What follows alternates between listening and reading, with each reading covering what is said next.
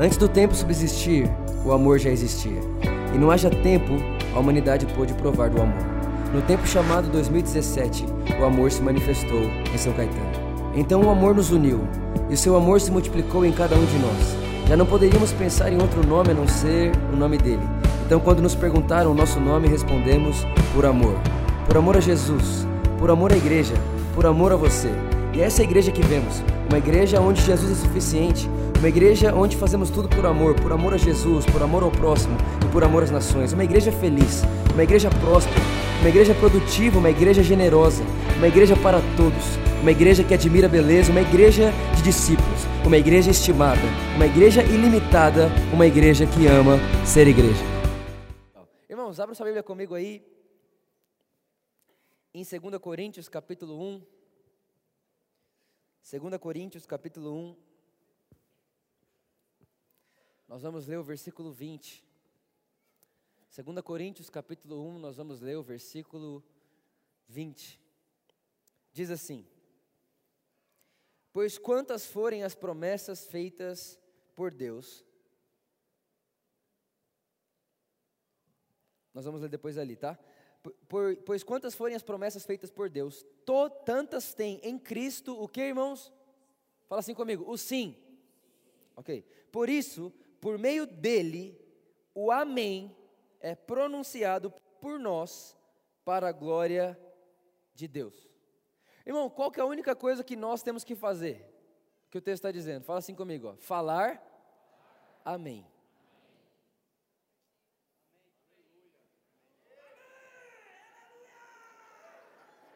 Eu vou ler o texto de novo, tá? Vamos ler aqui, ó. Pois todas as promessas de Deus se cumpriram com alto e claro sim. E por meio de Cristo confirmamos isso, de modo que nosso se eleva a Deus para a sua. Qual que é o nosso único papel? Fala assim comigo, nosso único papel é concordar que em Cristo todos temos o sim de Deus para todas as suas promessas. Irmãos, é a única coisa que nos resta. Hoje nós vamos dar sequência à nossa série A Igreja que eu vejo, já está acabando, infelizmente. Mas hoje eu quero falar um pouco com você sobre uma igreja ilimitada. Fala para quem está do seu lado, eu vejo uma igreja ilimitada. Eu vejo uma igreja ilimitada. E antes de mais nada, eu queria ler um texto para você, para a gente fazer uma introdução aqui Antes de a gente entrar né, nos tópicos que eu tenho para falar para você, eu quero te fazer uma introdução que eu acredito que vai ser de bastante proveito. Esses dias atrás eu recebi um texto da minha irmã que me marcou muito esse texto e, e eu tenho enviado esse texto para muitos amigos meus que nem participam de vida de igreja, né, que nem participam de vida é, local, de comunidade cristã, como nós estamos fazendo aqui. Olha o que diz o texto, o autor do texto é Max Lucado. Olha que texto maravilhoso. Note como Deus descreveu o construtor Bezalel o enchi do Espírito de Deus, dando-lhe destreza, habilidade e plena capacidade artística para executar todo tipo de obra artesanal. Êxodo capítulo 31, né, do versículo 3 ao versículo 5. Agora ele vai comentar, agora é o comentário do autor. Ele vai dizer: Você consegue ouvir o prazer na voz de Deus? Quando você faz o máximo daquilo que você faz melhor, você faz disparar os botões de orgulho no colete de Deus. No filme Carruagens de Fogo, Eric Liddell defendeu a sua devoção à corrida quando contou à sua irmã: Deus me fez rápido, e quando eu corro eu sinto o prazer dele. Quando é que você sente o prazer de Deus? Quando é que você olha para os céus e diz: Eu fui feito para isso? Irmãos, existe uma regra, na verdade, um princípio da teologia, que é o princípio da primeira menção. E a primeira vez que você vai ver na Bíblia o texto bíblico chamando alguém de homem cheio do Espírito Santo é nesse texto. Bezalel. Agora, a verdade é que a maioria das pessoas aqui, com certeza absoluta, nunca ouviram muito falar sobre Bezalel. Por que não? Porque Bezalel era um arquiteto. O texto está dizendo que Deus o encheu do seu espírito para que ele tivesse criatividade em, orba, em obras, em, em, em arquitetura, para que ele fosse criativo em arquitetura. Olha que coisa maravilhosa, a primeira pessoa que aparece como sendo cheia do Espírito não era um líder religioso, era alguém que tinha um trabalho comum. Um trabalho na sociedade. Quem está entendendo o que eu estou falando aqui? Por que, que eu estou querendo falar isso para você, irmão? Todos nós que estamos aqui nascemos para ser Bezalel em alguma coisa. E eu não queria que, enquanto eu estivesse falando sobre uma vida ilimitada, você limitasse a vida ilimitada a um quadrado chamado religião, ou coisas relacionadas à igreja. Não. A verdade é que o que nós cremos é que existe uma vida ilimitada para Bezalel ser o melhor artista artesanal que já existiu.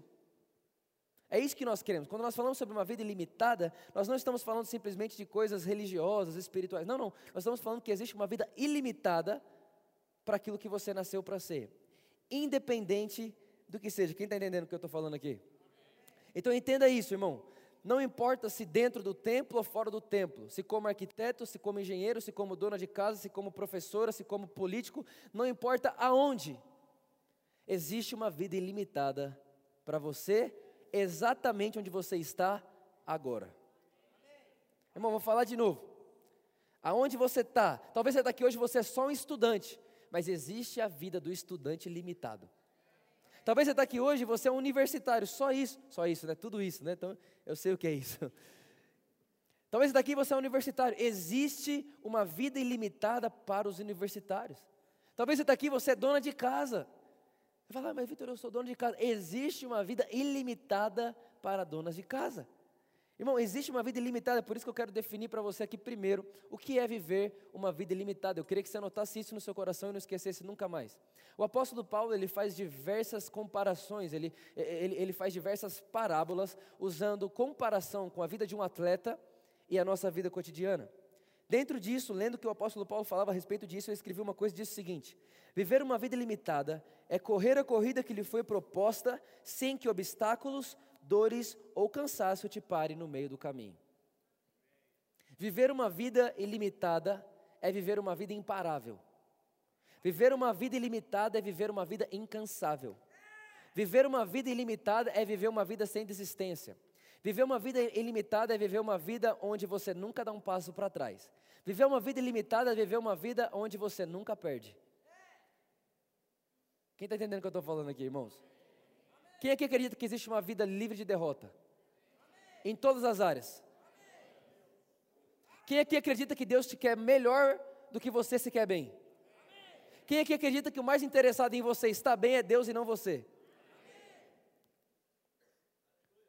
Em qual área da sua vida? Todas. Agora, Vitor, por que todas? Por que você tem tanta convicção que é em todas? É simples. Porque o texto que nós acabamos de ler diz que em Cristo nós temos o sim de Deus para todas as suas promessas. Irmãos, em Cristo nós não temos o sim de Deus só para a nossa salvação. Em Cristo nós não temos o sim de Deus só para a nossa cura física. Em, si, nós não tem, em Cristo nós não temos só o sim de Deus para uma vida boa de família. Não. Em Cristo nós temos o sim de Deus para todas as promessas. E todas é todas. Quer ver só? Uma das promessas de Deus, e eu queria muito que você pegasse essa para você. Você que é mulher que está aqui e de alguma forma você é estéreo, escuta o que eu vou te falar. Uma das promessas bíblicas é que Deus faz da estéreo mãe de filhos. Agora alguém olha e fala assim para mim: Não, Vitor, eu sou estéreo. Eu estou querendo ver se Deus tem filho para mim. Irmão, em Cristo, você já tem o sim de Deus para todas as promessas. Então, se tem uma promessa de que Deus faz da estéreo mãe de filhos, em Cristo eu tenho sim. Então não é sobre perguntar se Deus quer, é sobre pegar e falar: é meu, já é meu, é meu aqui, é meu agora. Por causa de quem? Por causa de Cristo. E qual é a única coisa que nós temos que fazer? Dizer amém para a obra consumada. É olhar para a cruz e dizer amém, eu concordo com ela. É dizer amém, Jesus fez isso. Amém, Jesus cumpriu todas as coisas. Amém, Jesus mudou minha vida. Amém, em Cristo tudo se fez novo. O que era velho ficou para trás. Eu era estéreo, já não sou mais. Eu era pecador, já não sou mais. Eu era treva, já não sou mais. Eu era doente, já não sou mais. Por que e não é mais? Porque eu estou dizendo amém para a cruz do nosso Senhor e Salvador Jesus Cristo. Só por isso. Aplaude, irmão, pode aplaudir. Jesus é bom demais, né? Isso, é bom demais.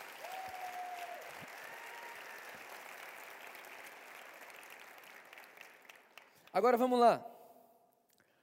O texto está dizendo então que em Cristo nós temos o sim de Deus para todas as promessas. Agora escute isso, grave isso, não esquece nunca mais. A graça é Deus presenteando você. A fé é você abrindo o presente. É mais ou menos assim, eu olho para você agora e falo, tem uma Ferrari na sua garagem, quem ia ficar feliz? Agora, sem combustível. Vai fazer sentido? Irmão, é melhor um carro velho que anda do que uma Ferrari que não anda. Quem está entendendo o que eu estou falando aqui? Agora, o que, que é a graça? A graça é Deus te presentear. Tudo que é de Deus é seu. Você é cordeiro de Cristo. O que é ser cordeiro? Cordeiro é o seguinte: se alguém é meu cordeiro, significa que tudo que eu sou herdeiro, você também é. Isso é a graça. Ele te deu de graça. Você não pediu, você não mereceu, você não fez nada para ter. Porém, agora, existe uma coisa que nós temos que fazer: dizer amém. É concordar. Então, a graça Deus me dando, a fé sou eu pegando. Por isso, irmãos, hoje é uma noite de fé. Hoje é uma noite que você vai ativar essa vida ilimitada que está dentro de você. E você não vai ser alguém que está com a Ferrari na garagem e está andando de Uber. Deu para entender? Você tem uma vida ilimitada no estoque celestial. O problema é que muitas vezes nós estamos indo verificar como está o nosso estoque terreno, e no estoque terreno talvez falte. Mas no estoque celestial nós já temos o sim de Deus para todas as promessas. Nós já temos, é questão de pegar. A graça é Deus te dando, a fé é você pegando. Quem está entendendo o que eu estou falando? Então vamos lá, eu quero falar para você cinco coisas aqui, em cima desse texto que nós acabamos de ler, cinco coisas que ativa uma vida ilimitada. Quem está pronto para viver uma vida ilimitada aí? Primeira, primeira, fala assim comigo, concorde com a sua genética. Parece bobo, mas eu Vitor, como assim concordo com a minha genética? É simples. Concordar com a sua genética é concordar que você é filho de Deus. Nossa, Vitor, mas eu concordo. Ah, irmão, concordar de verdade. No sentido que, como filho, eu sou herdeiro. Como herdeiro, eu tenho direito. Irmão, deixa eu te falar uma coisa.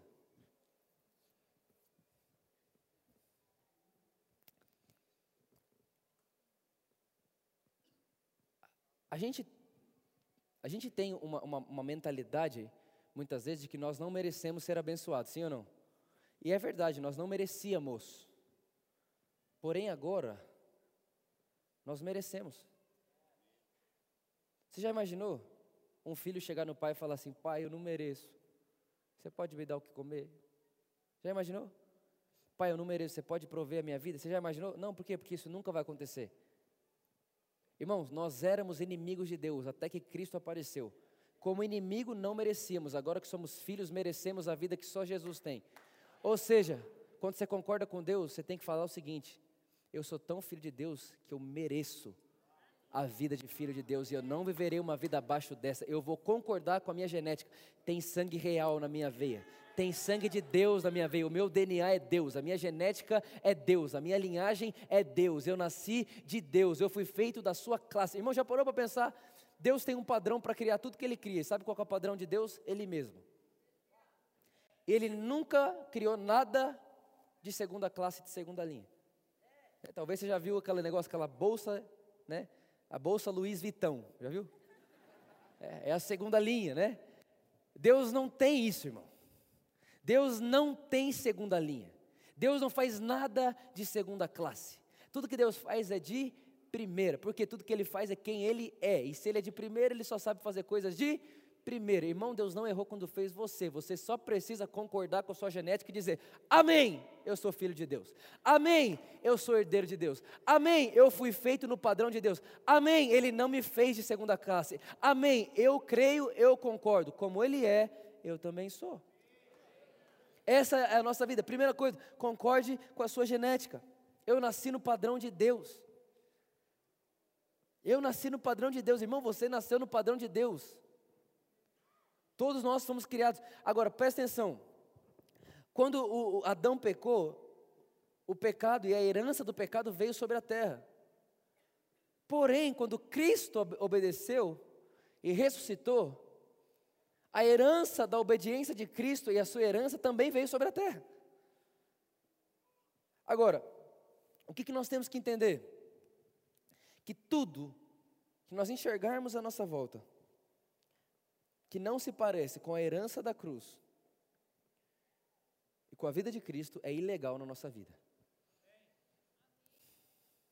Amém, é isso, amém. Amém. Agora olha, a Bíblia vai dizer que nós somos a obra-prima de Deus. E concordar com sua genética é entender isso. Eu sou a obra-prima de Deus. Sabe o que significa obra-prima? Fui pesquisar no dicionário essa semana.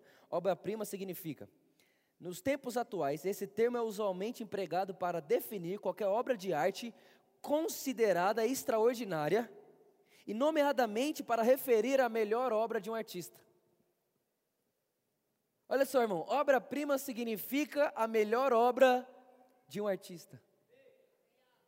Irmão, Deus é o criador de muitas obras, mas Ele também é o criador da obra-prima. E a obra-prima de Deus somos nós. A obra-prima é o que de melhor fez um artista. Tem uma história que conta o seguinte: um dia, um pintor ele se encontra com um mendigo e ele pergunta assim: Olha, posso desenhar a sua caricatura? Ele diz: Pode. E aí aquele pintor coloca então ali o quadro na frente do mendigo e começa a pintar e tal, e o mendigo está ali esperando para ver o que, que vai sair. E quando o, o, pintor termina, ele mostra, o mendigo fala, não, esse não sou eu. Fala, por que não? Eu falo, não, porque eu sou mendigo, esse homem aí está parecendo um homem bem sucedido, de terno, gravata. Esse cara aí parece que volta para casa e tem família em casa, esse cara aí tem um sucesso, olha para mim. Ele falou assim, não, então, eu pintei o que eu vejo em você. Aí o mendigo olhou e falou assim: É isso que você vê de mim? Ele falou: É, então se é isso que você vê de mim, então é isso que eu serei. Irmãos, por que eu estou contando isso? Porque um dia Deus, o artista, o pintor, ele olhou e falou: Vou fazer uma caricatura do Vitor. Eu falei: Pode fazer, Deus. E enquanto ele desenhava, ele desenhou Jesus. E no final ele me mostrou. Eu olhei e falei: Não, sou eu não. Ele falou: Não, mas é o que eu vejo em você. Falou, Deus, se é isso que você vê em mim, então é isso que eu serei. Concorde com a sua genética. Concorde com a sua genética. Se é isso que Deus vê em você, então é isso que você será. Irmão, é isso que nós seremos. Quem está feliz ainda aí? Segunda coisa, segunda coisa, não há como ser mais abençoado. Irmão, isso ativa ilimitação, por quê? Porque tem muita gente que está procurando ser mais abençoado. O que, que eu faço para ser mais abençoado? O que, que eu faço para ter mais de Deus? O que eu faço para Deus me dar mais? O que eu faço para Deus me dar um emprego melhor? O que eu faço, irmão, o que eu faço para Deus me favorecer? O que eu faço para Deus me dar um filho? O que eu faço para Deus salvar minha família? O que eu faço para Deus me curar? O que eu... Irmão, não tem o que fazer para sermos mais abençoados do que já somos. E entender isso é um antídoto à incredulidade, por quê? Porque se a Bíblia diz que em Cristo nós temos o sim de Deus para todas as promessas, não tem como eu ter mais o sim do que eu já tenho. Reparo como é uma questão de pegar. A graça deu presente, irmãos, é hora da gente pegar. No pacote da graça está uma vida ilimitada, uma vida abundante, uma vida de verdade, uma vida alegre, uma vida feliz, uma vida de paz, uma vida de gratidão, uma vida de provisão, uma vida de milagre, uma vida sobrenatural, uma vida que ninguém pode viver sem o Espírito, sem limitações. Está dentro do pacote da graça. Agora, o que, que a gente tem que fazer? Abrir o pacote. Como que abre? Dizendo amém. Eu concordo com isso. Eu aceito isso na minha vida. Eu pego isso para mim. Essa é a vida que eu viverei, porque Jesus pagou alto preço para mim viver uma vida abaixo daquela que Ele pagou para mim viver. É isso, meu irmão. É assim que a gente vai viver. É assim que a gente vai viver. Quem está entendendo o que eu estou falando aqui? Está feliz ainda, sim ou não? Irmão, presta atenção. Buscar por bênção, por provisão, buscar por qualquer coisa que seja uma promessa é incredulidade. Por quê? Porque buscar por uma promessa, sabendo que em Cristo nós temos o sim, é buscar algo que eu já tenho.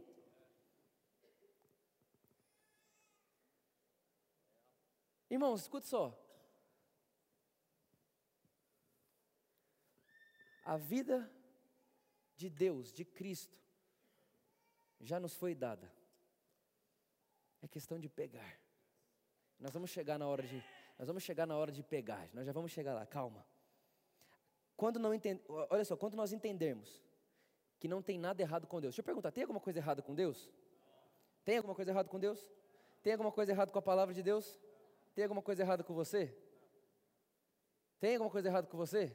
Tem alguma coisa que te torna inapropriado? Tem alguma coisa que te torna. É, é, é, não, não, não, tem alguma coisa que pode tornar você alguém que não pode ter acesso às promessas de Deus? Não. Então, se não tem nada errado com Deus, não tem nada errado com a Sua palavra, não tem nada errado com você, o que pode ser impossível? E que promessa bíblica pode não estar sobre você? Irmão, ao entendermos que não tem nada errado com Deus, não tem nada errado com a Sua palavra, e não tem nada errado com a gente, porque estamos vestidos de Cristo, então nada nos será impossível. Nada. Absolutamente nada. E nada é nada. Segunda coisa, então, não há o que fazer para ser mais abençoado. Não há. Você pode fazer o que for, ninguém pode te abençoar mais do que você já é. Ninguém. Terceira coisa, talvez essa seja a, a, uma, da, uma das principais aqui do que eu estou dizendo para você. Coloque a fé no lugar certo. Coloque a fé no lugar certo. Irmão, não é fé na fé. Não é fé na confissão da palavra. Não é, ah, você tem fé por quê? Por que você sabe o que vai acontecer com você? É porque aconteceu com o Vitor. Não, a fé está no lugar errado, a fé está na minha experiência. Não. Onde colocar a minha fé? Quem lembra da mulher do fluxo de sangue?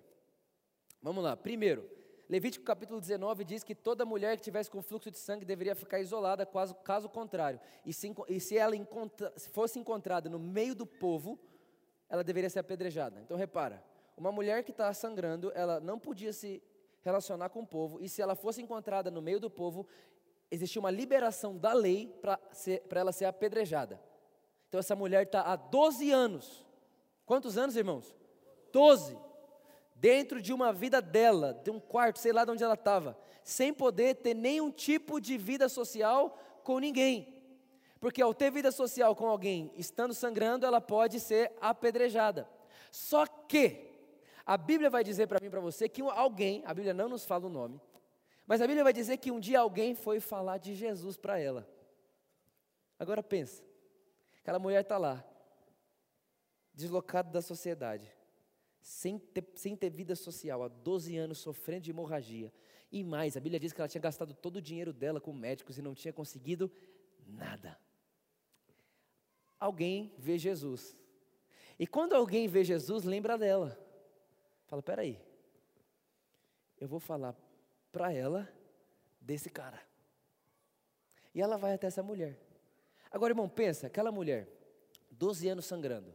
Se ela fosse encontrada no meio da rua, ela podia morrer. Irmão, de verdade, o que você acha que esse cara que foi falar para ela de Jesus falou para ela a ponto dela ter coragem de falar assim: Eu arrisco a minha vida, mas eu sei que eu posso tocar esse homem. E que se eu tocar, eu não preciso esperar dele o que eu esperaria de Moisés. De Moisés eu esperaria pedras. Do jeito que você falou para mim, eu sei que se eu tocar nele, pedras eu não vou ter dele. O que será que essa mulher ouviu sobre Jesus? Qual será que foi a fala? O que será que pregaram para ela? Com certeza não foi o medo. Com certeza não foi acusação. Com certeza não foi condenação. Com certeza não foi peso. Alguma coisa aconteceu que ela recebeu uma injeção de coragem. Irmãos, todo domingo nós vamos fazer isso aqui, nós vamos injetar coragem. Nós vamos falar para você e não importa. Ah, não, Vitor, é que você não faz ideia. Eu faço parte dessa classe social. Sabe essa classe social, essa classe de pessoas, o escárnio da sociedade, que todo mundo olha contra, que todo mundo. É... Ei, deixa eu te falar. Você não precisa esperar dele o que você esperaria de qualquer outro homem. De Jesus, você só pode esperar uma coisa: amor amor. Aí essa mulher, de alguma forma, que nós não sabemos de qual, forma, mas obviamente foi através desse homem que pregou para ela, ela tem coragem de sair do quarto. Só que, irmão, pensa comigo, ela sai do quarto, ela com certeza pôs a sua roupa, ela não podia mostrar que estava sangrando de forma nenhuma. E a Bíblia diz que tinha uma multidão de pessoas que estavam em volta de Jesus. E para ela chegar até Jesus, irmão, ela esbarrou em muita gente. Só que tem uma coisa: se alguém descobre que aquela mulher que esbarrou nele está sangrando, ela morre. Ela morre. Mas ela continua, ela vai, ela vai, ela vai, ela vai, ela vai, ela vai. E de repente ela vai e toca a orla de Jesus. Só que, irmão, para desespero dela, a hora que ela toca na orla de Jesus, Jesus estava andando, a hora que ela toca, ele para.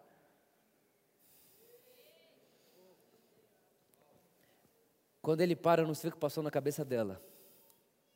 Mas eu imagino que ela, meu Deus, meu Deus, meu Deus, meu Deus, meu Deus, meu Deus. Só que, irmão, ele olha, ele dá uma, ele vira assim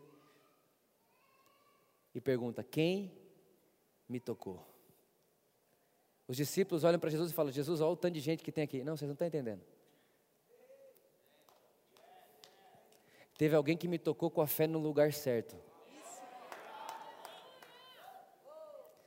Todo mundo me tocando porque viu que eu faço milagre na vida de um, que eu vi que eu faço milagre na vida de outro. Teve alguém que me tocou diferente. Quem foi? Irmão, aquela mulher, se com medo ou não, eu não sei, mas ela disse: Fui eu. Qual que é a próxima frase de Jesus? Filha. Filha. Uma mulher que era o escárnio da sociedade, rejeitada, que não podia nem sequer encostar num ser humano. A primeira coisa que ela ouve Jesus falar para ela, não é vá se limpar, é filha.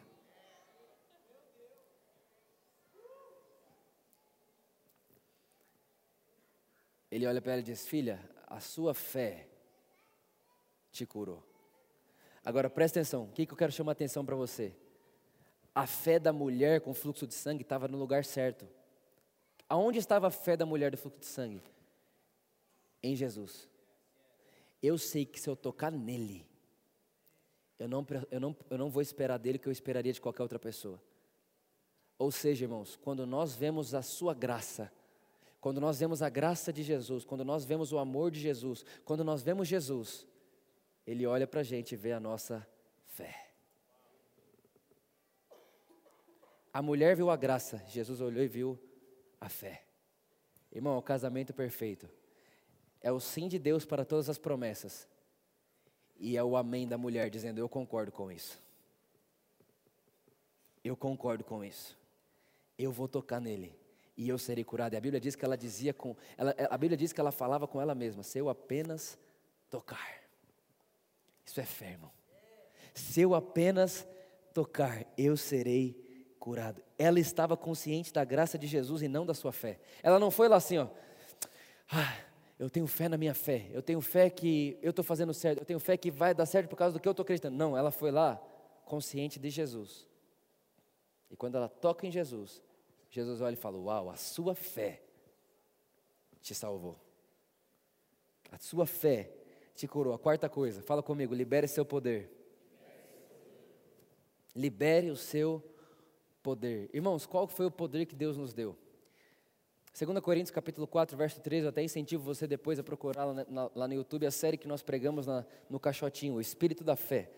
O apóstolo Paulo vai dizer que crie, por isso falei. Ele está deixando claro, nós não falamos o que queremos, nós falamos o que cremos. As nossas falas revelam as nossas crenças. Então, se você, presta atenção nisso, irmão. Se você quer saber o que você acredita, pega um gravador, bota aqui, sai de manhã de casa, quando você for dormir, coloca no ouvido e escuta tudo que você falou. Ali está a sua teologia. Seu pensamento sobre Deus está ali, porque você não pensa sobre Deus o que você ouve, você pensa sobre Deus o que você fala.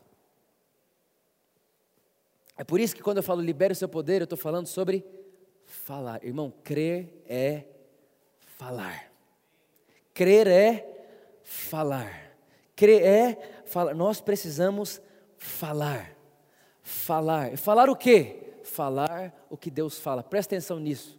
Presta atenção nisso. Irmão, uma doença tomou, presta atenção, uma doença tomou conta do seu corpo. Ela só não pode tomar conta da sua boca. Vou falar de novo. Na minha casa, Vitor, está faltando. Pode estar tá faltando a sua volta, mas na sua boca não tem palavras de necessidade. Vitor, mas eh, o médico está falando que eu estou doente, que eu tô... irmão, tem gente que vem falar comigo, é, isso é loucura. Depois da celebração, depois, logo depois, chega para falar comigo e fala: Meu Deus, não aguento mais, a doença, não sei o quê, o meu filho. Irmão, fala o que Deus fala. A Bíblia diz, a Bíblia diz que as nossas palavras são a nossa comida, ou seja, não fale hoje o que você não quer comer amanhã. Então, ah, estou com depressão, aí só fala de depressão. Irmão, qual que é a sua comida de amanhã? Mais depressão. Então, quanto mais fala, mais buraco. Quanto mais fala escuridão, mais escuridão. É por isso que quando Deus olha para a terra e vê a escuridão, Ele não diz, uau, quantas trevas. Ele diz, uau, eu quero ver a luz aqui. Deus não olhou para trevas e disse trevas, Deus olhou para trevas e disse luz. Por quê? Porque falar o que vê qualquer homem pode falar, mas nós recebemos o Espírito sem limitações. E porque recebemos o Espírito da fé, nós não falamos o que vemos, nós falamos o que cremos. Nós falamos o que cremos, irmãos. Aleluia! Nós falamos o que cremos. Não vai sair da nossa boca o que não sai da boca de Deus. Você já imaginou? Você já presta atenção aqui. Você já imaginou alguém? Você já imaginou Deus falar? Tô doente. Então não se acostume a ouvir você falar isso. Isso é vida ilimitada. Você já imaginou Deus chegar assim e falar assim: Oh, estava passando na esquina ali e me roubaram. Já imaginou? Não, por quê? Porque é impossível. Agora escuta essa. O irmão aqui da nossa igreja, foi muito legal acontecer isso com ele, para ficar de testemunho. E ainda bem que foi com ele. Mas ele chegou e ele falou assim: roubaram meu celular. Eu falei: roubaram não. Porque ninguém pode roubar Deus, ninguém pode roubar você. Não roubaram o seu celular, você semeou o seu celular.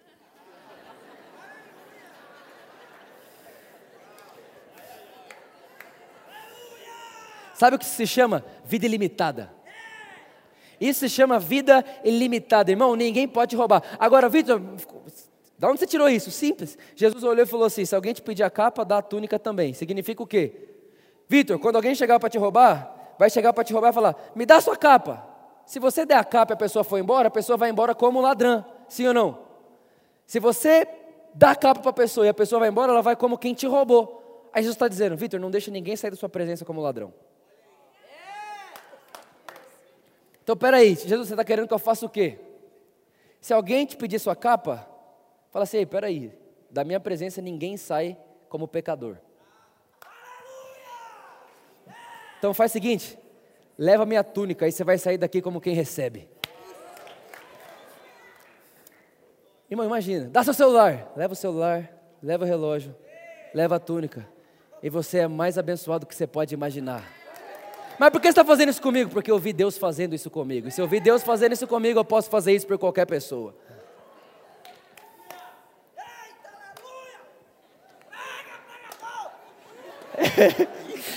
Irmão, é bom demais. Você, você fica invencível, intocável. Ah, não, me, me roubaram, não roubaram, nunca me rouba.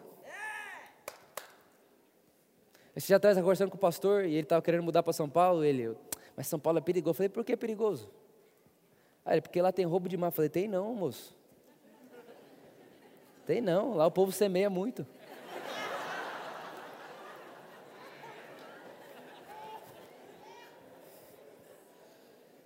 Irmão, você já imaginou alguém roubar a Deus?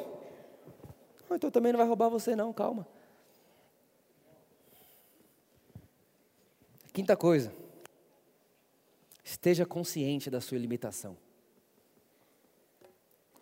Entenda isso. Nós precisamos viver conscientes de que somos ilimitados. Olha o que aconteceu essa semana.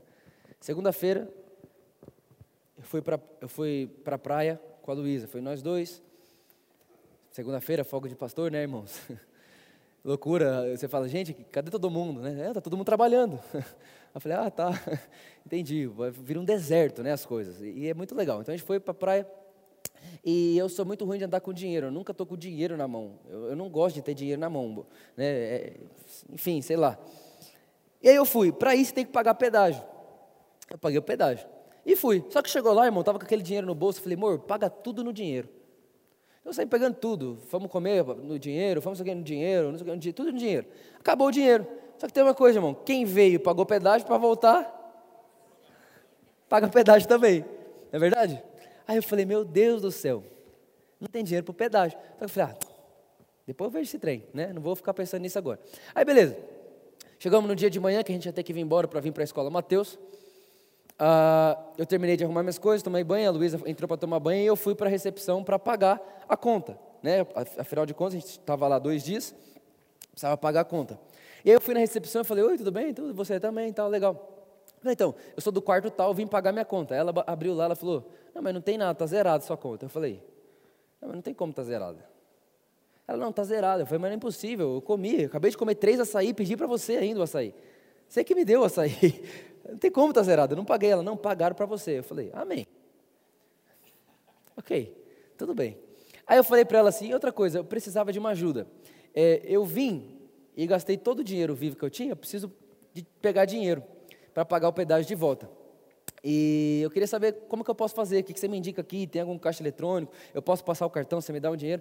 Nisso, irmão, chegou o gerente do hotel. Não sei se ele era gerente, se ele era anjo, sei lá. Entrou. Quando ele entrou, ele falou assim, do que você precisa? Eu falei, não, preciso te sacar um dinheiro e tal. Aí ele falou, quanto você precisa?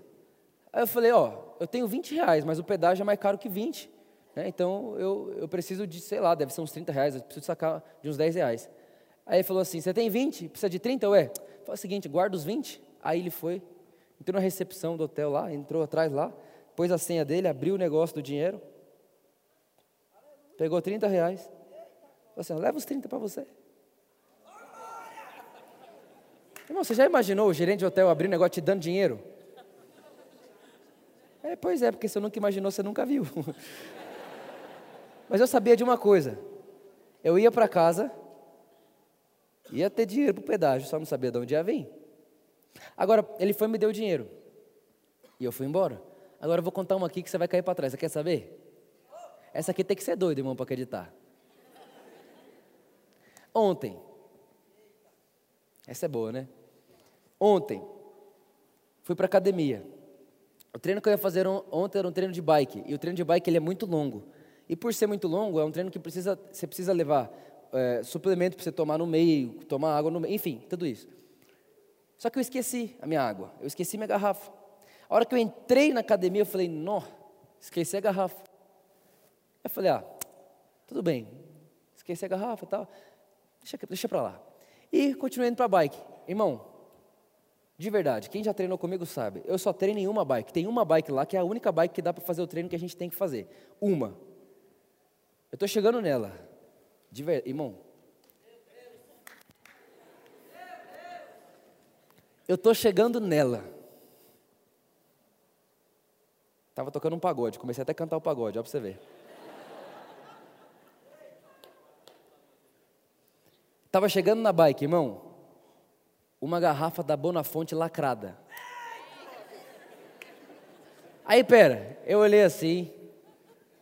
Falei, ah. Olhei em volta da academia, irmão, ninguém. Aí eu olhei para o lado, agradeci meu anjo e falei, obrigado. Peguei a garrafa boa na fonte, irmão, a melhor água que eu tomei na minha vida. Aí eu te pergunto, eu sei que para alguém falar, ah, Vitor, larga a mão, meu filho. Que coisa de Nutella é essa? Não pode treinar um pouquinho sem água? Porque para você, para nossa cabeça é assim, mas Deus, ele falou assim: o Vitor vai ficar com sede. Treinando bike. E ele se importou. Você acha que eu vou ter coragem de esperar que me falte o quê? Irmão, se nem água na bike me falta, o que me faltará? A pergunta é: do que nós estamos conscientes? Porque o presente está dado para todos. A questão é: aonde está a nossa fala? Aonde está a nossa fala? Irmão, eu vou falar uma outra coisa aqui que agora, essa aqui é material para quem. Isso aqui, essa aqui é um bom material, você vai ver. Vocês vão entender no final o que eu falar. É um ótimo material. Nem Deus vai contra o que você fala. E eu vou te mostrar na Bíblia isso agora. A Bíblia fala sobre um profeta chamado Eliseu. Uma mulher não podia ter filho e tem filhos. Através da vida dele, nasce o um menino e Eliseu vai embora. Presta atenção nisso aqui. Quando Eliseu vai embora, a Bíblia diz que entra uma guerra lá e tal, você conhece a história? Deus falava para Eliseu todas as estratégias do povo inimigo. Todas. Então, por exemplo, o povo inimigo falava, vamos pela direita. Eliseu falava, olha, eles vão vir pela direita amanhã. Então, o que, aconteceu? O exército de Israel ia lá e acabava com a estratégia deles. Aí no outro dia, ó, eles vão vir por lá. E eles iam por lá. Irmão, o povo inimigo não entendia nada. Como que eles descobrem tudo? Era Deus contando para Eliseu. Agora repara, Israel não vencia as guerras porque tinha um bom exército. Israel vencia as guerras porque tinha uma palavra. O que vencia o inimigo não era exército, irmão, era palavra. Agora pensa, Deus contava tudo para Eliseu. Só que um dia, o filho da irmã morre. O filho da irmã morreu. Deus podia ou não podia contar para Eliseu, ó, o filho da Ciro Fenícia morreu. Podia ou não? Ele contou? Vou te falar agora porque ele não contou. A Ciro Fenícia estava lá de boa na casa dela, o filho dela morre. Só que você não vai ver ela reclamando e nem falando que ele morreu. Pelo contrário, o filho dela está morto. Ela sai na rua, alguém pergunta: está tudo bem? Ela: está tudo bem. Não, mas está tudo bem? Sim, vai tudo bem. Irmão, o filho dela está morto. O filho dela morreu. Só que ela não falou. Ela não deixou isso sair da boca dela. A ponto de que, irmão, Deus olhou e falou assim: peraí, se nem ela está falando que ele morreu, eu também não vou falar que ele morreu. Eliseu sabia tudo. Deus contava tudo para ele. Mas quando ele chega nela, ele não fazia ideia que o filho dela tinha morrido. Por quê? Porque Deus não contou para ele. Por quê? Porque nunca saiu da boca dela. Irmãos, Deus fez o homem como ele é. Deus não fez o homem para ser adjuvante na sua história.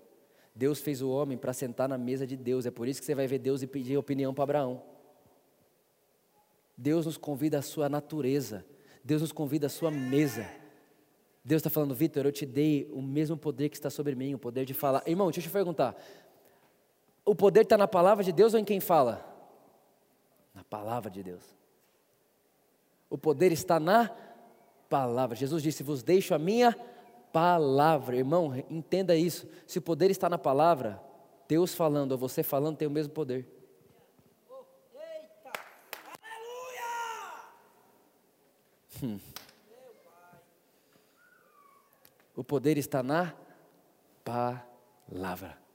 Então, se é Deus falando a você, irmão, o poder está na palavra. É por isso que Deus deixou com você a palavra. É por isso que Jesus disse: se você crê e tiver fé do tamanho de um grão de mostarda, você pode dizer a essa montanha: lança-te no mar. E ela vai se lançar. É por isso que Jesus disse: se você crê e tiver fé do tamanho de um grão de mostarda, nada vos será impossível.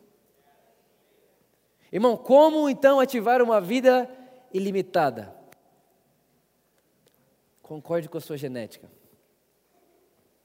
Não há como você ser mais abençoado. Você é o tipo padrão de Deus. Deus te inseriu na família dele. Esteja consciente da sua limitação e libere as suas palavras. Libere as suas palavras. Irmão, quem lembra da terra prometida? Repara, Deus prometeu a terra prometida. O povo entrou? Por que não entrou? Porque falou que não ia entrar. A Bíblia vai dizer que vai os doze espias. Dos doze espias, dez voltam dizendo: a terra é boa, o que Deus diz que é bom é bom mesmo. Tem muito mel, tem muita uva, tem muita coisa boa, mas o gigante é grande. A gente não consegue. Já, é, é, é, Josué e Caleb, eles enlouquecem. A Bíblia diz que Caleb rasga suas roupas e começa a dizer: gente, se Deus falou, certamente Ele nos dará vitória sobre esse povo. Agora, irmão, pensa nisso. Aqueles dez espias, eles inflamaram toda a nação de Israel. A ponto de a nação de Israel inteira começar a olhar para Moisés e falar: Moisés, por que, que você tirou a gente do Egito para a gente morrer no deserto? Por causa de dez homens que escolheram falar o que Deus não fala. Irmãos, nós não falamos o que Deus não fala. Deus falou que a terra é nossa, a terra é nossa. Olha o tamanho do gigante. Não estou vendo o gigante, estou muito ocupado vendo a palavra de Deus.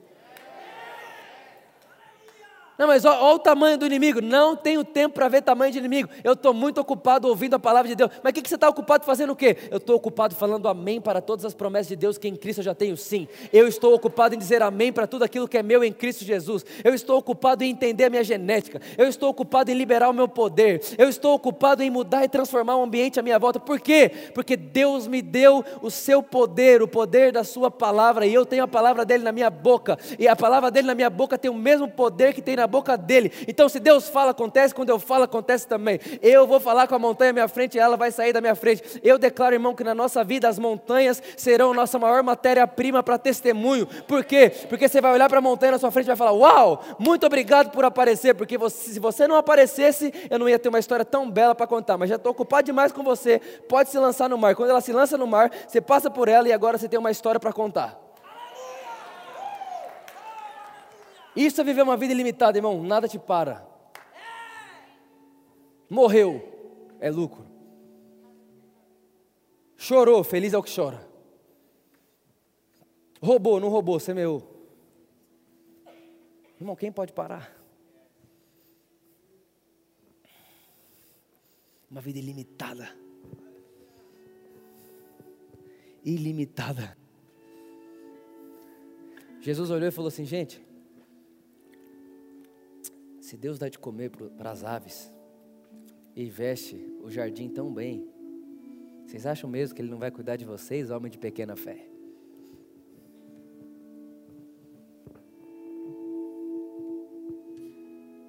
Irmão, tem tanta gente que hoje não consegue dormir porque está ansioso, está preocupado. Vida limitada. Tem herança, é herdeiro de Deus, co-herdeiro de Cristo, mas está limitado.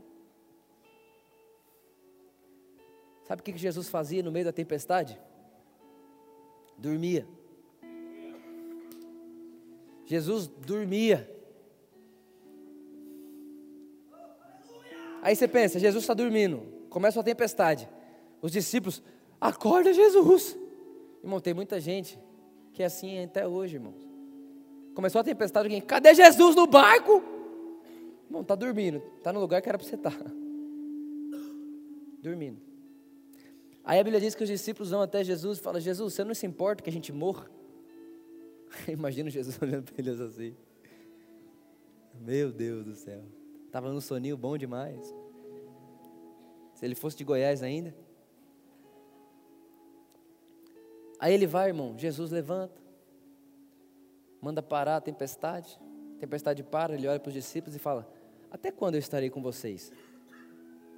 Homens de pequena fé. Jesus estava dizendo assim: até quando vocês vão desacreditar que quando vocês me verem fazendo, é um convite a vocês fazerem também? E aí os discípulos não entenderam nada, porque Jesus volta a dormir depois e eles perguntam: quem é esse que até os ventos obedecem? Jesus multiplica cinco pães e dois peixes, alimenta uma multidão, depois tem fome de novo, e tem agora mais pães e mais peixes.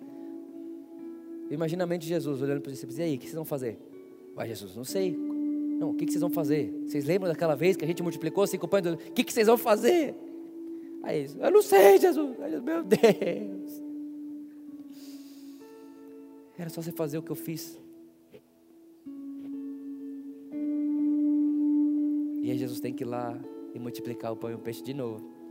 Chegaram depois de, de novo nos discípulos e falaram, gente, cuidado com o fermento dos fariseus homens de pequena fé. Irmãos, que nós, que nós vejamos uma igreja de gigantes de fé. Irmão, que esse seja um lugar de injeção de fé. Se você trombar em alguém aqui, você vai sair mais corajoso. Se você trombar em alguém aqui, você vai sair mais ousado. Se você trombar em alguém aqui, você vai sair com mais desejo, com mais vontade, com mais garra, com mais força. Por quê?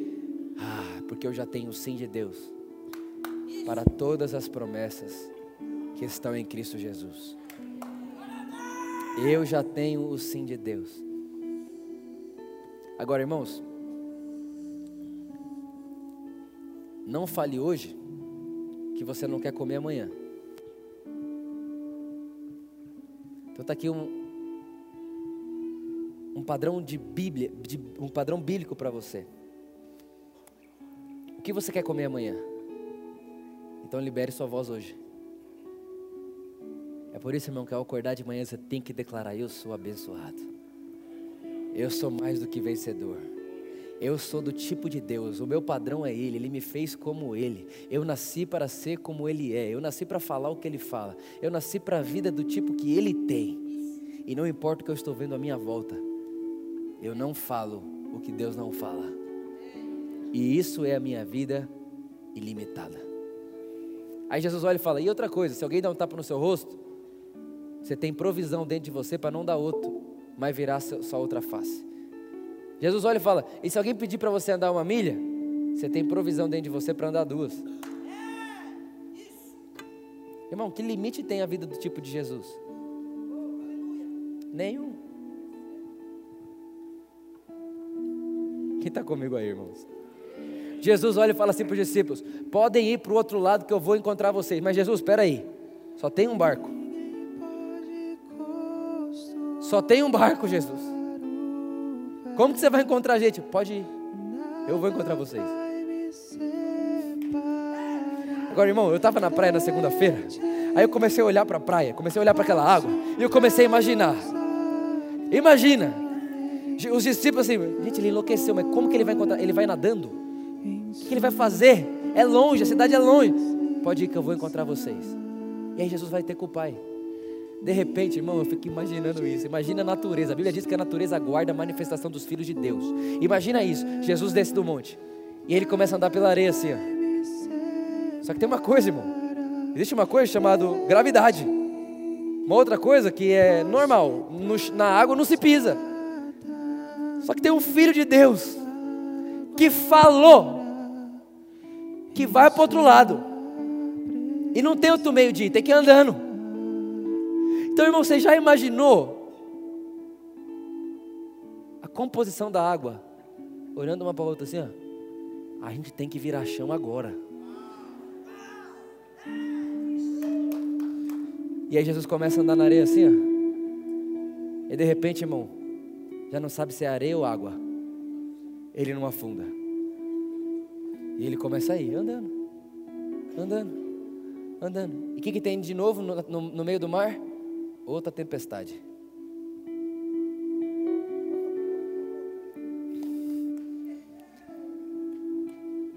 Os, os, pescadores, né, os discípulos eram, muitos deles eram pescadores. Eles olham e falam: um fantasma. Jesus diz: Não, não, não, sou eu. Aí Pedro, irmãos, se és tu, então me mande ter com você. Irmão, a prova de que Jesus não andou sobre as águas como Deus é que Pedro não era Deus e andou também. Jesus não andou sobre as águas como Deus, Jesus andou sobre as águas como homem. Só que tinha uma coisa, ele era um homem que falava. E ele falava até com a figueira. Ele olhou para a figueira e falou: Ah, você não deu fruto, não? Não vai dar nunca mais. Foi embora. No outro dia os discípulos vão lá, cadê o fruto da figueira? Sumiu tudinho.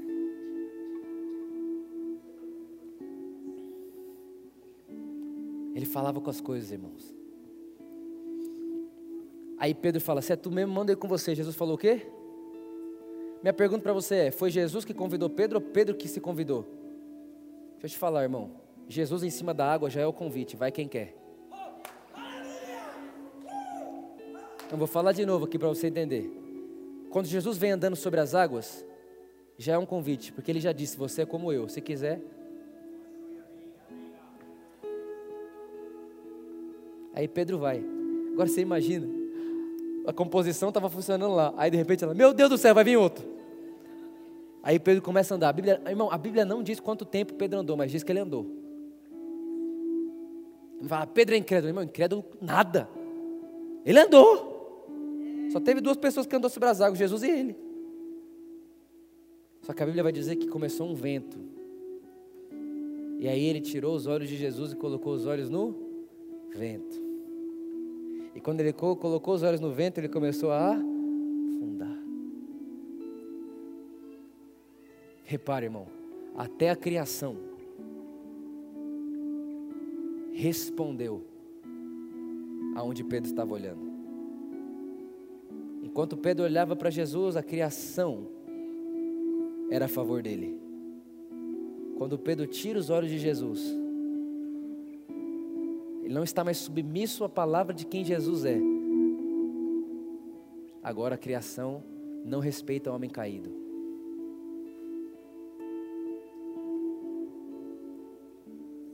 Irmão, enquanto nós estivermos olhando para Jesus, até a criação está a nosso favor.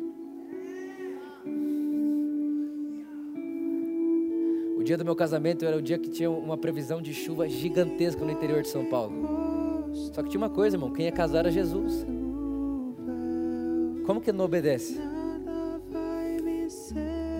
A Bíblia, a, a Bíblia, não, né? Tem uma história que diz o seguinte: uma vez foram fazer uma campanha num lugar que ninguém mais, não tinha mais chuva de, de jeito nenhum, não chovia mais em lugar nenhum, em lugar nenhum chovia.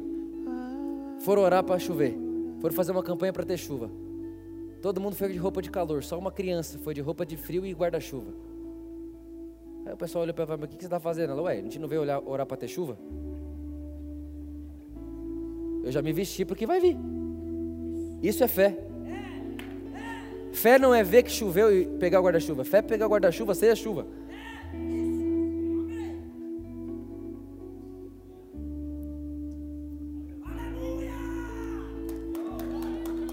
Irmão, isso é fé. Fé é se mover pelo invisível. Sabe o que a fé precisa para você usar ela? Simples, a fé precisa de uma coisa invisível, de uma montanha ou de um problema, uma circunstância. Alguém tem uma das três coisas? Você está habilitado a usar a fé. Você não precisa de mais nada. Agora, Bíblia diz o seguinte: que Deus anota até as nossas conversas. Sabia disso? Está lá em Zacarias. Que Deus vai no meio do seu povo e ouve a conversa do seu povo. Agora você imagina Deus vem aqui. Vem não, né? Ele já está, mas você está entendendo, né? E ele começa a ouvir. Não, o médico disse, mas eu sou curado. Eu não falo necessidade. Não, vieram me roubar, eu dei, a tudo, eu dei tudo, porque ninguém sai da minha frente como ladrão. Todo mundo... Você imagina Deus vendo isso. Eu imagino que o coração dele acelera. E ele se surpreende, porque a Bíblia diz que um dia um homem surpreendeu Jesus com a fé que tinha. Tem uma coisa só que pode surpreender a Deus: a nossa fé nossa fé.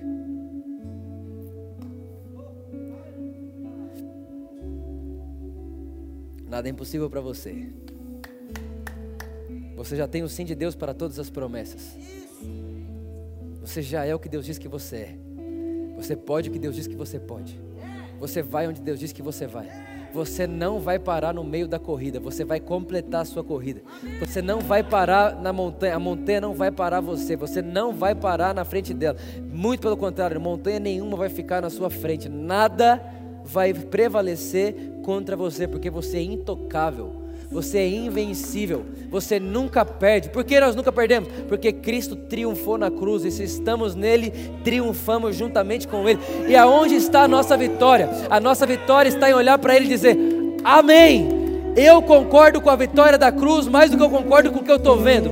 Amém. Eu concordo com a vitória da cruz mais com que as minhas circunstâncias. Amém. Eu concordo com a saúde da cruz mais do que o médico está dizendo. Amém. Eu concordo que eu vou ter filho mais do que a minha esterilidade. Amém. Eu concordo que todas as coisas cooperam para o meu bem mais do que aquilo que eu estou sentindo ou vendo. Amém. Eu concordo com a obra da cruz. É por ela que eu vivo. É por ela que eu vivo. É por ela que eu vivo. É por ela que eu vivo. É por ele, é por meio dele, é para ele. Tudo é sobre ele sempre foi, sempre será. Eu estou em Cristo Jesus. Nada, nada é impossível para nós. Nada, nada. Aleluia, aleluia. Amém. Amém.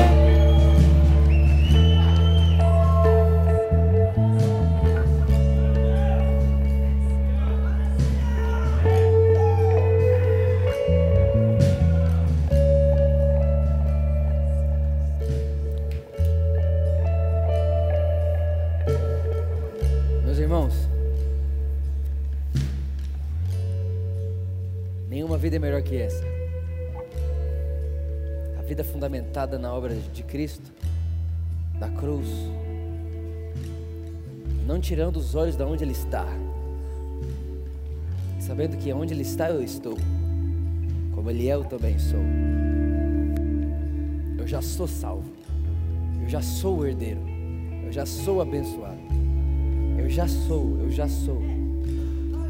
Agora, por último, para a gente orar e voltar para casa para viver a melhor semana da nossa vida.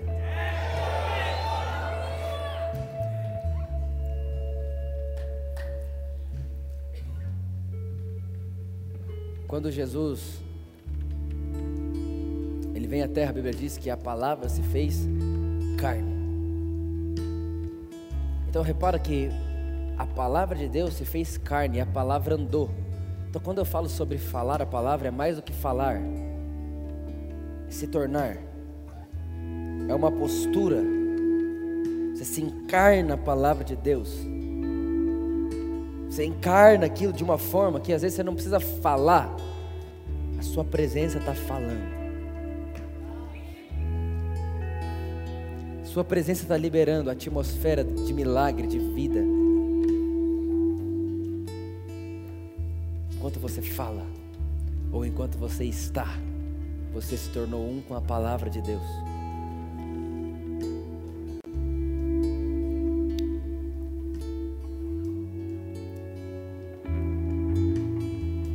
Tem provisão para a vida ilimitada dentro de você. Ah, Victor, mas uma vida ilimitada é uma vida sem aflição? Sem vento, sem tempestade? Não, irmão, até enquanto Jesus estava na terra teve tempestade. A grande questão é que a tempestade não fez Jesus parar de dormir. A tempestade não fez Jesus ansioso. A tempestade não fez Jesus murmurar. A tempestade não fez Jesus falar o que Deus não fala. É isso que é a questão. A vida ilimitada é isso.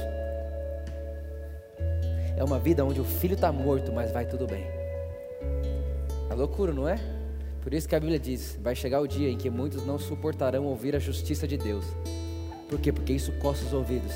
Você, como que isso é possível? Tá maluco? Olha a minha vida, olha a vida das pessoas. Meu Deus do céu, não dá para. Isso, isso não se discerne humanamente, isso é pelo Espírito.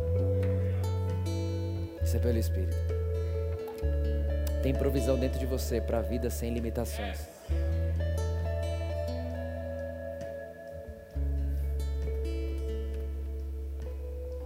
Não tem como você ser mais abençoado. Você tem a genética de Deus. Por isso, eu quero orar agora.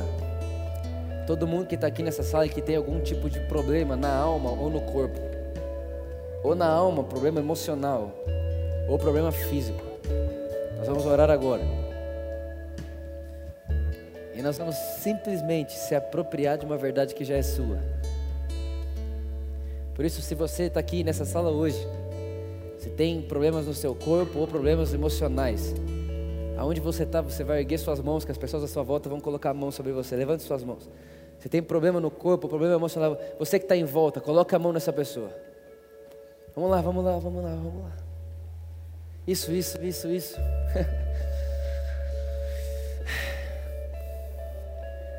Pai, muito obrigado. Porque em Cristo Jesus nós já temos o sim para todas as suas promessas. E uma das suas promessas diz que na cruz está o castigo que nos traz a paz. Por isso agora tudo que tem tirado a paz ou da alma ou do corpo dos seus filhos, nós dizemos o amém da cruz para eles agora. O amém da cruz agora.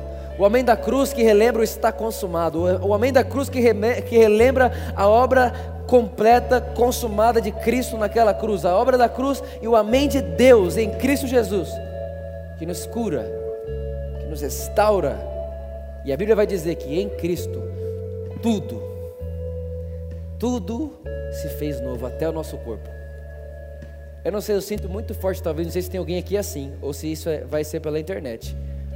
Alguém que tem AIDS. Não precisa, se estiver aqui, não precisa ser. Fique em paz. Eu tenho uma palavra para você. Se você está aqui ou se você vai estar tá me ouvindo na internet, você que tem AIDS, você tem pensado assim, não, Deus me perdoou, né? Deus mudou minha vida, mas eu sei que isso aqui é consequência do meu pecado. Eu sei que isso aqui é consequência do que eu fiz um dia. Deixa eu te falar. Em Cristo Jesus, tudo, tudo, tudo se faz novo. Então, seja você quem foi, seja onde quer que você esteja, agora pode se apropriar da cura completa do seu corpo. Você não é escravo de AIDS, não tem doença que vai te escravizar nessa vida, não tem enfermidade que vai te escravizar nessa vida. Ah, não, Vitor, mas isso aqui é bom, é bom que fique para lembrar do meu passado, para nunca mais querer voltar para ele. Irmãos, para você lembrar do seu passado, você vai ter que olhar para a cruz, porque ele ficou cravado lá. Não existe doença que vai fazer isso com você. Você não vai viver aprisionado por nada. As doenças vão estar onde elas têm que estar, debaixo dos nossos pés, porque nós reinaremos reinaremos em vida, porque recebemos a imensa provisão da graça e a dádiva da justiça, e nada vai estar sobre nós, tudo vai estar sobre os nossos pés: doença, miséria, é, falta, tristeza, inferioridade, depressão, alma doente, alma ferida, é, tudo está sobre os nossos pés, porque nós triunfamos com Cristo naquela cruz. Quantos creem nisso podem aplaudir Jesus bem forte? Diga isso bem alto, bem forte. Ele é.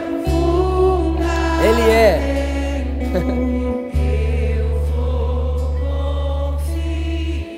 Aleluia. A única verdade, o caminho, a verdade a vida.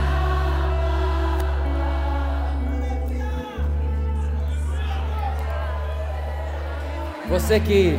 Pode aplaudir Jesus, aplauda, aplauda, aplauda. Hoje eu estou empolgado. Hoje eu estou muito empolgado. Você, você que levantou sua mão, de alguma forma tinha problemas físicos no seu corpo. Você que levantou sua mão e tem de alguma forma como você perceber essa dor, se ela está aí ou não está. Se alguma coisa mudou no seu corpo ou não. Tem alguém que já experimentou e consegue perceber isso agora? Levante sua mão. Tem alguém? Uma pessoa lá, outra pessoa lá, outra pessoa lá. Onde mais? Outra pessoa lá, outra pessoa lá. Levante sua mão, levante sua mão. Mais outra pessoa lá, mais outra pessoa lá. Isso, isso, isso. Olha só, olha só. Olha só. Irmãos, eu sei que eu preciso de uma pregação para falar sobre isso aqui. E na verdade acabei de decidir, na próxima ceia eu vou pregar sobre isso. Eu vou pregar sobre a ceia.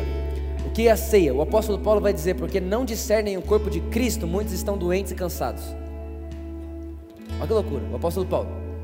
Porque não discernem o corpo de Cristo ao ceiarem, muitos estão doentes e cansados. Ou seja, não é a vontade de Deus que estejam doentes e cansados. A verdade é que estão doentes e cansados porque não discernem o corpo de Cristo. Por quê? A Bíblia diz que o sangue é para perdão e remissão dos pecados, mas no corpo está a nossa cura. Então, irmão, você não precisa saber tudo para fazer o que eu vou te falar agora. Você só vai fazer uma coisa. Você que está aqui e ainda está com qualquer problema físico no seu corpo, na sua alma, você vai fazer o seguinte: você vai pegar e você vai ceiar todo dia. Na sua casa, você vai ceiar. Ah, Vitor, ceia com o que, irmão? Ceia com o que você quiser.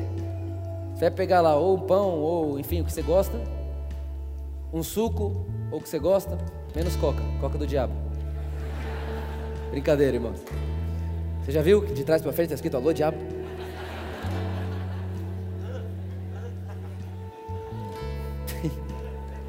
Olha só. Você vai tomar ceia. E está aqui o que você vai fazer. Repara, você não vai fazer porque eu estou falando, você vai fazer porque você crê, sim ou não? Você crê no corpo de Cristo, sim ou não? Você vai pegar o corpo, você vai pegar o sangue, e você vai falar: Esse é o corpo de Cristo, e no corpo de Cristo está a minha saúde.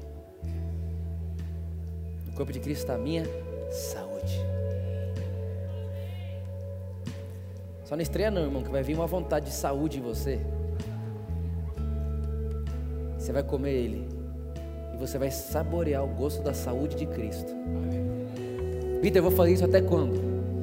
Até que seus olhos vejam o que seu espírito já sabe.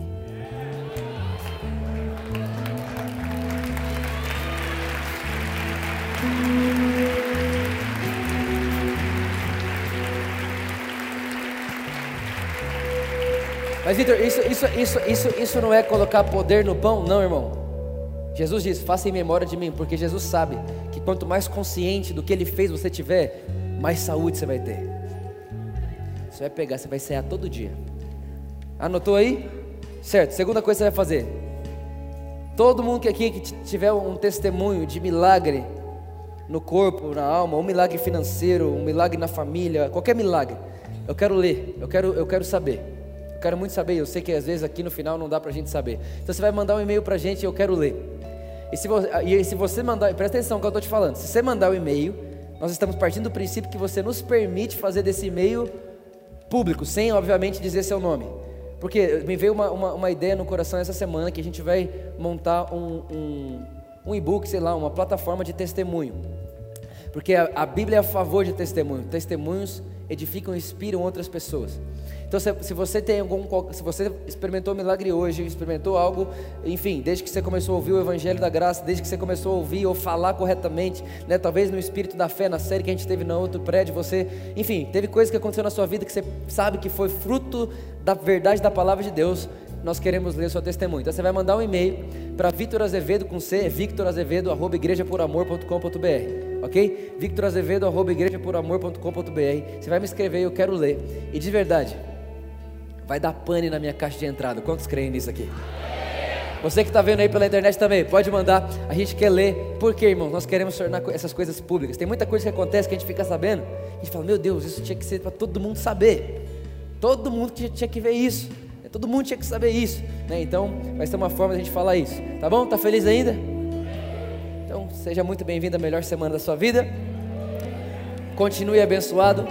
Que haja muita dor na bochecha de tanto sorrir e nunca se esqueça: ninguém pode te roubar, ninguém pode ferir. Porque se não pode ferir e roubar em Jesus, também não pode fazer isso com você. Isso é uma vida ilimitada. Amo vocês, meus irmãos. Antes de ir embora, abraça a pessoa que está do seu lado. Fala para ela o tão maravilhosa que ela é. Fala para ela o quão linda que ela veio hoje. Fala para ela, profetiza, irmão. Aleluia.